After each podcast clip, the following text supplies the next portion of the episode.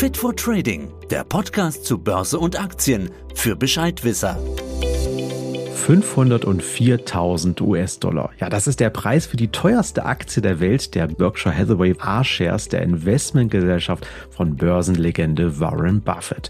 Gestartet im Jahr 1962 mit einem Börsenkurs von wohl nur knapp 8 Dollar, haben Buffett und sein Team diesen sensationellen Erfolg mit der Anlagestrategie des sogenannten Value Investing erreicht.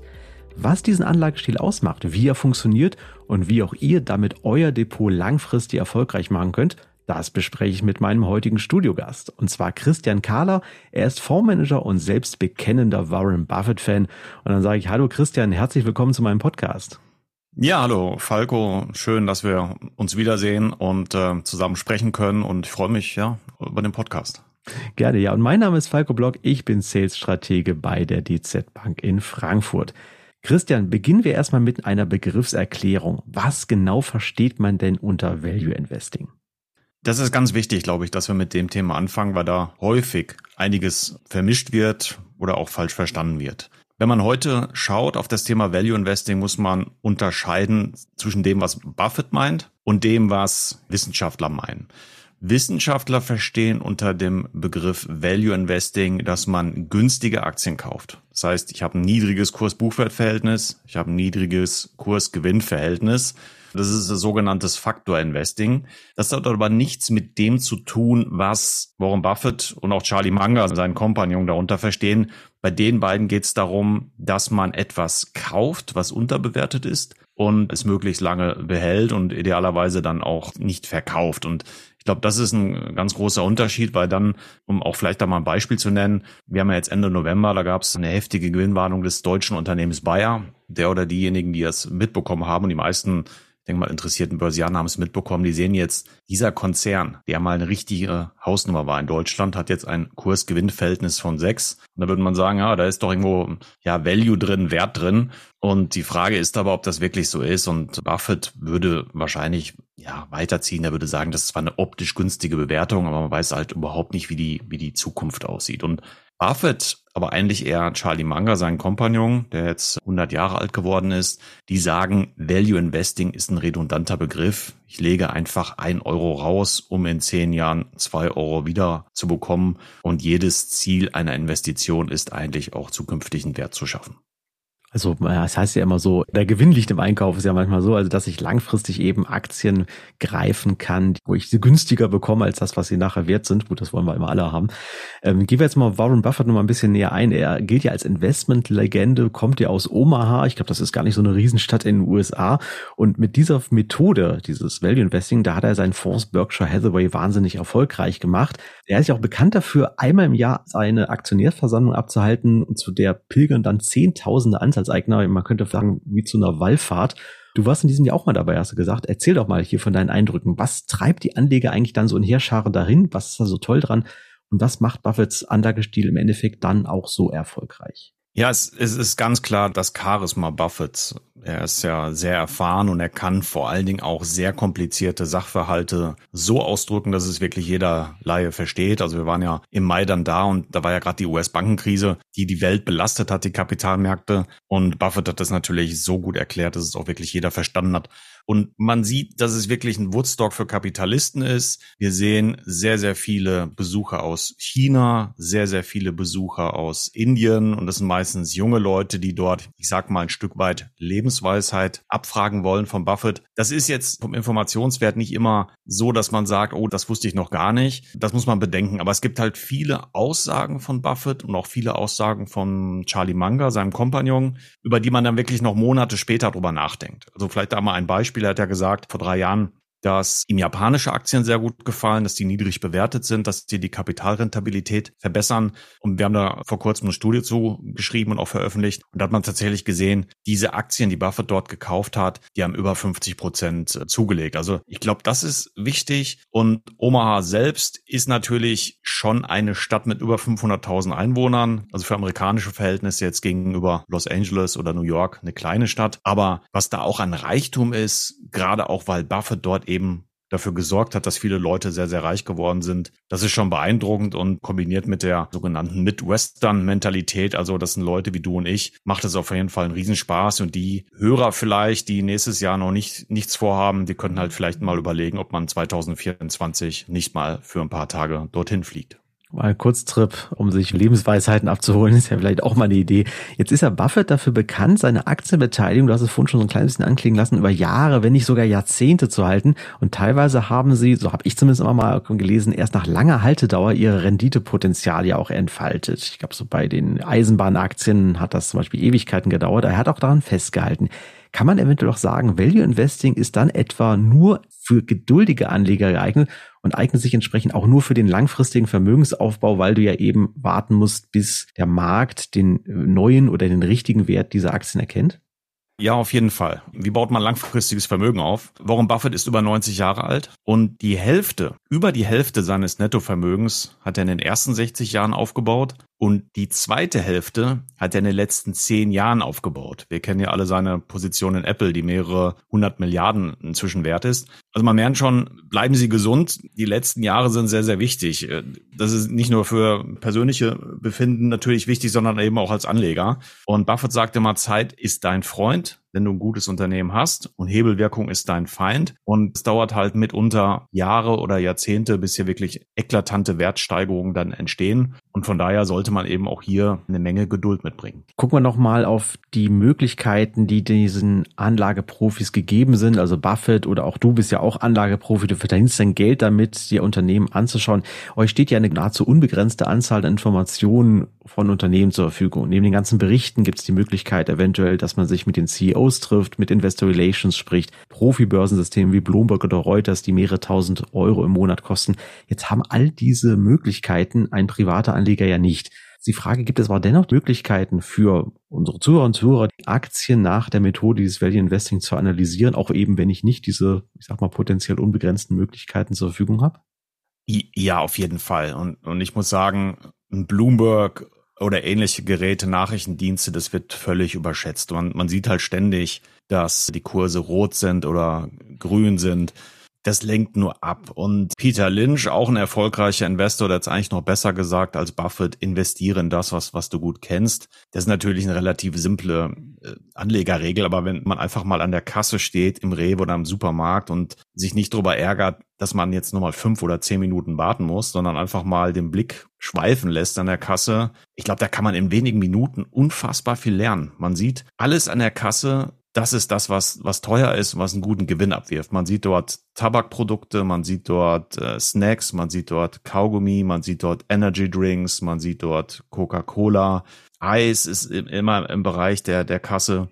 Das ist das, was du beim Rausgeben schnell mal mitnimmst. Also nur Zeitungen passen nicht ganz da rein, gebe ich zu, aber Zeitung ist auch ein Bereich, in dem Buffett investiert war. Und da sieht man das natürlich die Produkte, wo die, die höchsten Gewinnmargen sind. Und da kann man unfassbar viel lernen. Man braucht da nicht die, die neuesten Instrumente. Man muss einfach schauen, ja, was nutzen meine Freunde äh, für Geräte? Und, Buffett sagt ja auch, er hat ja im Endeffekt Apple gekauft, weil er gesehen hat, dass er mit seinen Enkelkindern Eis essen war und die Enkelkinder gar nicht mehr mit ihm gesprochen haben und auch gar kein Interesse am Eis hatten, sondern permanent auf ihr iPhone geschaut haben. Und da sieht man das natürlich immer Regeln, die man sich auch anschauen sollte. Wenn man richtig loslegen will, macht es aber auch Sinn. Und da haben natürlich nicht alle die Möglichkeiten, sich regelmäßig mit den Unternehmen zu treffen, mit den Analysten äh, zu reden, die vielleicht diese Unternehmen auch betreuen. Weil da bekommt man natürlich noch viel, viel mehr Informationen. Aber ich glaube, so weit muss man nicht immer gehen. Es gibt genügend Informationen, die man nutzen kann, die im Internet frei verfügbar sind.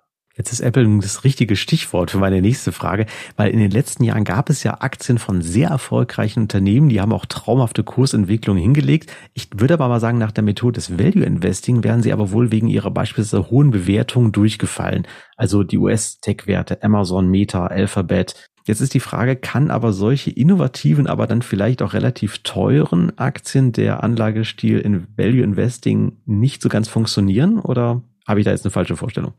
Nein, also ich, ich denke, jemand, der heute rausgeht und investieren will, der sollte sich nicht mit Themen beschäftigen, die, die einen stressen. Also er sollte nicht schauen, ob ThyssenKrupp den Turnaround schafft. Er sollte nicht schauen, ob Bayer den Turnaround schafft. Er sollte sich auch nicht damit ja stressen, ob irgendwelche Chemieunternehmen zukunftsträchtig sind. Es geht darum, auch nicht immer um die Bewertung. Es geht um vor allen Dingen Kapitaleffizienz, vernünftige Manager, Unternehmenskultur. Und Buffett, der hat da schon 1978 drüber gesprochen. Der hat gesagt, es geht nicht darum, Manager zu testen, ob sie die Unternehmensgewinne steigern können. Es geht darum, dass man auf das eingesetzte Kapital, auf das eingesetzte Eigenkapital eine hohe Rendite erwirtschaftet. Und das war zum Beispiel bei Amazon der Fall. Die haben buchhalterisch immer hohe Verluste ausgewiesen Anfang der 2000er, hatten aber sehr hohe Frei Cashflows also freie Mittelzuflüsse, die nicht benötigt wurden für das tägliche Geschäft, sondern eben in die Zukunft investiert wurden. Von daher ist es sehr, sehr wichtig, sich das anzuschauen. Und ich, ich kann ja nicht sagen, wie oft ich in meiner Karriere gefragt worden bin, ist diese Aktie XY nicht günstig oder ist sie nicht teuer? Es geht immer nur darum, ob irgendwas günstig oder teuer ist, aber das ist einfach nicht die Realität. Es geht darum, ob ein Unternehmen gut ist, sehr gut ist oder schlecht ist. Und schlechte Unternehmen sind einfach zu meiden. Und ich glaube, das ist so der primäre Test, den sich Anleger auch unterziehen sollten. Also drauf schauen, gibt es das Unternehmen noch in fünf oder zehn Jahren? Und ich glaube, da, du hast ja über Technologie gesprochen, sind die Chancen immer noch großartig, weil viele eben immer noch schauen, wie mache ich quasi den schnellen Euro mit Value Investing. Es bringt aber nichts, wenn ein Unternehmen, was unterbewertet war, irgendwo zu einem fairen Wert wieder zurückgekehrt ist bei der Bewertung. Dann stellt sich ja die Frage, was mache ich denn dann mit dem Geld? Und da ist es ganz wichtig, ein Wachstumsunternehmen zu setzen.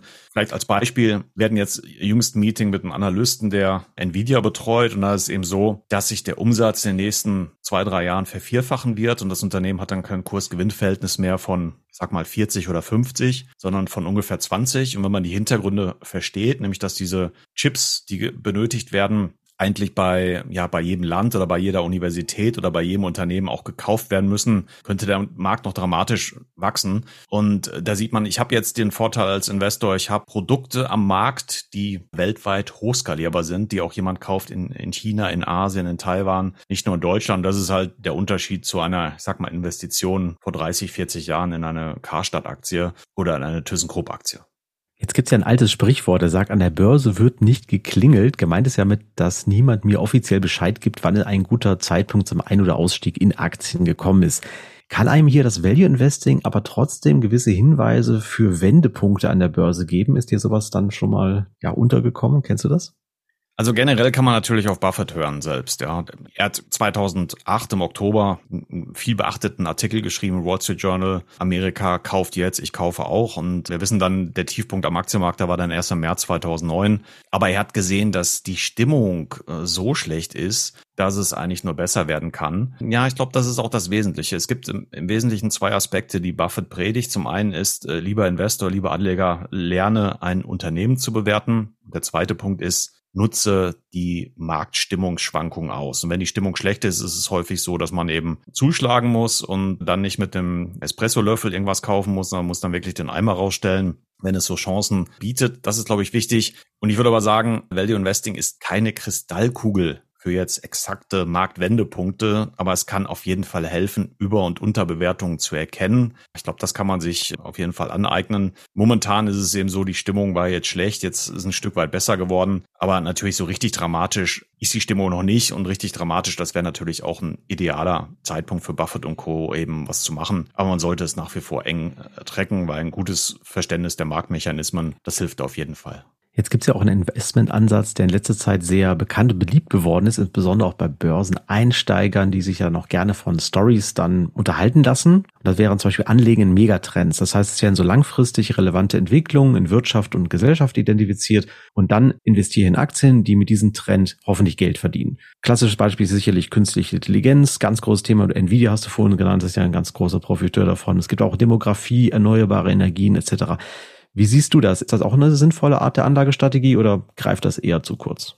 Nein, also ich würde sagen, ich liebe Megatrends. Man braucht Wachstum. Wenn du Nvidia kaufst beim Kurs-Gewinn-Verhältnis, ich sag jetzt mal 30, 40, braucht man Wachstum von 20 Prozent pro Jahr, 25 Prozent, damit sich das irgendwann rechnet. Das Problem ist, da wird auch viel Unsinn verkauft.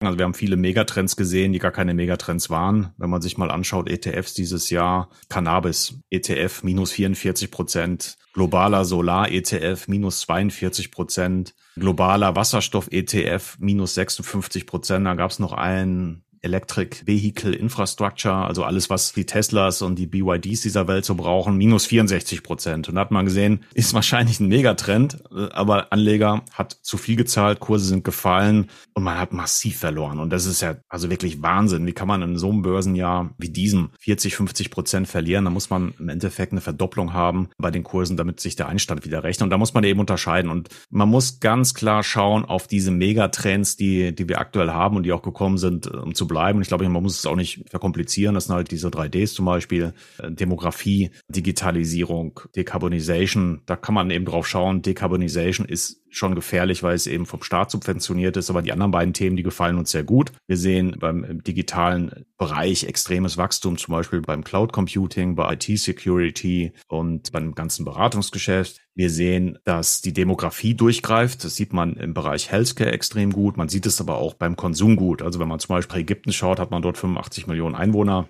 Die sind jetzt nicht besonders reich in den letzten zehn Jahren geworden, aber die werden reicher werden. Und die werden dann auch bessere Marken, Premium-Marken nachfragen. Und das ist für mich eher dann so Megatrend. Also jetzt nicht die schnelllebigen Trends, die auch mal eben verpuffen können. Die kennen wir alle. Das wird dann oft beworben, aber verpufft sofort. Sondern es geht wirklich um die Trends, die auch wirklich einen Unterschied machen können im Leben der Konsumenten. So würde ich es mal formulieren. Ich kann mich zum Beispiel noch an die Fragen erinnern zum Thema 3D-Druck damals, eigentlich auch so ein Megatrend. Oder es gab es noch? Drohnen, werden benutzt, glaube ich, ne, ist sicherlich eine tolle Sache, wenn ich mir so Videos anschaue, mittlerweile jeder Hochzeitsfotograf hat auch eine Drohne dabei, also aber das ist nichts Revolutionäres, Neues, mit der man Milliarden verdient oder erneuerbare Energien, da hatte ich letzte Woche noch einen Kollegen aus dem DZ Research, da hieß es auch, ja, äh, klingt alles gut, aber äh, die Unternehmen verdienen halt aktuell mit Solar und Wasserstoff und Co. einfach kein Geld. Genau, und das, das ist das A und O, Profitabilität. Also vielleicht da nochmal ein Beispiel, weil du es auch gesagt hast, ein Freund von mir, der hatte für, für 20.000 Euro, hat er sich vier verschiedene 3D-Drucker gekauft äh, vor, vor acht Jahren und hat sie dann Tag und Nacht laufen lassen, hat dann die Aktie gekauft von dem Drucker, der am längsten überlebt hat. Und äh, tatsächlich ist das Unternehmen auch, war einfach ein Betrugsskandal, ist, ist, ist auch pleite gegangen. Es ist besser, da auf Gewinner zu setzen. Also jetzt vielleicht nicht, wenn man von dem Thema mal weggeht, vielleicht ein ganz anderes Beispiel, vegane Ernährung. Da gab es ja auch unheimlich viele Startups. Aber mhm. es ist nun mal so, wenn Nestlé oder Unilever da mal ein Budget freimachen von 200 Millionen oder 500 Millionen Euro, dann war es das für die Startups. Das muss man so sehen. Also wir lieben es da eher auf Gewinner zu setzen auch wenn es manchmal optisch teuer aussieht bei der Bewertung. Christian, Abschlussfrage. Jetzt hast du auch schon selbst etliche Jahre Börsenerfahrung äh, hinter dir, hast Boomzeiten, Crashs miterlebt. Was würdest du unseren Zuhörern und Zuhörern, die ja mehrheitlich eher Börseneinsteiger sind, noch anfangen, raten, damit sie langfristig erfolgreich an der Börse sind? Hast du da vielleicht so ein paar goldene Regeln? Ja, gerade ist es ja schon durchgeklungen nicht auf kurzfristige Marktbewegungen zu stark schauen, nicht von Hypes mitreißen lassen, nicht nur sich überlegen, was man machen kann, sondern auch überlegen, was man auf jeden Fall vermeiden sollte. Also es gibt eben auch so Basiswahrscheinlichkeiten, heißt das. Man, man hat eine höhere Basiswahrscheinlichkeit, dass ein Technologieunternehmen oder Konsumunternehmen zukünftig Gewinne machen wird. Ganz anders sieht es aus zum Beispiel bei Fluggesellschaften oder bei Ölgesellschaften oder bei Mining Companies, also die ja Metalle aus dem Boden holen. Ich glaube, das ist ganz wichtig und viele lassen sich da immer wieder irreleiten. Also wirklich überlegen, nutzen meine Freunde das, nutzen meine Bekannten das und vor allen Dingen gibt es irgendwie einen Mehrwert für den Nutzer. Ich glaube, das ist schon mal wichtig. Für das so subsumieren vielleicht als, als goldene Regel, hat es ja nachgefragt, investiere in das, was du verstehst. Dann würde ich sagen, eine zweite goldene Regel ist, schau auf die Fundamentaldaten, also dass auch wirklich da in absehbarer Zeit oder idealerweise schon jetzt auch Gewinne erwirtschaftet werden. Dann diversifiziere dein Portfolio, also ganz wichtig, nicht nur ein oder zwei Sachen kaufen, vor allem wenn man keine Zeit hat, geht es meist nach hinten los. Und vielleicht die letzte goldene Regel ist, äh, ja, sei geduldig, sei diszipliniert, verstehe, dass der Aktienmarkt Schwankungen unterliegt, ja, und sei vor allen Dingen auch bereit, in schwierigen Zeiten an deiner Anlagestrategie festzuhalten. Value Investing, unser heutiges Thema, ist ein Anlagestil, mit dem man langfristig sein Portfolio aufbauen kann. Er verspricht nicht kurzfristigen Reichtum, könnte man sagen. Auf jeden Fall immer sich das Unternehmen anschauen. Würde ich das selber nutzen? Nutzen das andere ist ja die Frage. Machen die Unternehmen auch wirklich Gewinn? Haben die so einen Burggraben, wurde ja auch immer gern gesagt, also kann man irgendwas nicht schnell nachbauen. Und ich glaube, dann ist man vielleicht schon auf einem ganz guten Weg und breit streuen. Ich glaube, das können wir hier nicht oft genug betonen. Ist immer ganz wichtig, vor allem wenn man zunächst mal starten möchte mit seinen Börseninvestments. Dann sage ich vielen Dank für deine Zeit, ja, die vielen Infos und auch deine persönlichen Eindrücke. Sehr gerne, Falco, und ja, bis zum nächsten Mal. Danke dir. Ja, liebe Zuhörerinnen und Zuhörer, damit sind wir am Ende unseres Podcasts angelangt. Ich hoffe, es hat euch gefallen und wir konnten euch einen Überblick zum Thema langfristiger Vermögensaufbau mit Value Investing liefern. Bleibt dabei, denn auch in den nächsten Podcast-Folgen werden wir uns mit weiteren spannenden Themen rund um das Thema Kapitalmärkte und Anlagechancen beschäftigen. Wenn ihr also keine unserer kommenden Folgen verpassen wollt, dann abonniert doch gleich unseren Kanal und wie immer, falls ihr Fragen, Kritik, Lob oder Anregungen auch für zukünftige Themen habt, schreibt uns gerne wieder an wertpapiere.dzbank.de beachtet an dieser Stelle bitte auch unsere rechtlichen Hinweise, die habe ich euch wieder in die Show Notes gepackt. Und dann wünsche ich euch jetzt viel Erfolg bei euren weiteren Schritten an den Kapitalmärkten und ich freue mich auf das nächste Mal. Tschüss und macht's gut. Das war Fit for Trading, der Podcast für deine Investments. Fit for Trading, der Podcast zu Börse und Aktien für Bescheidwisser.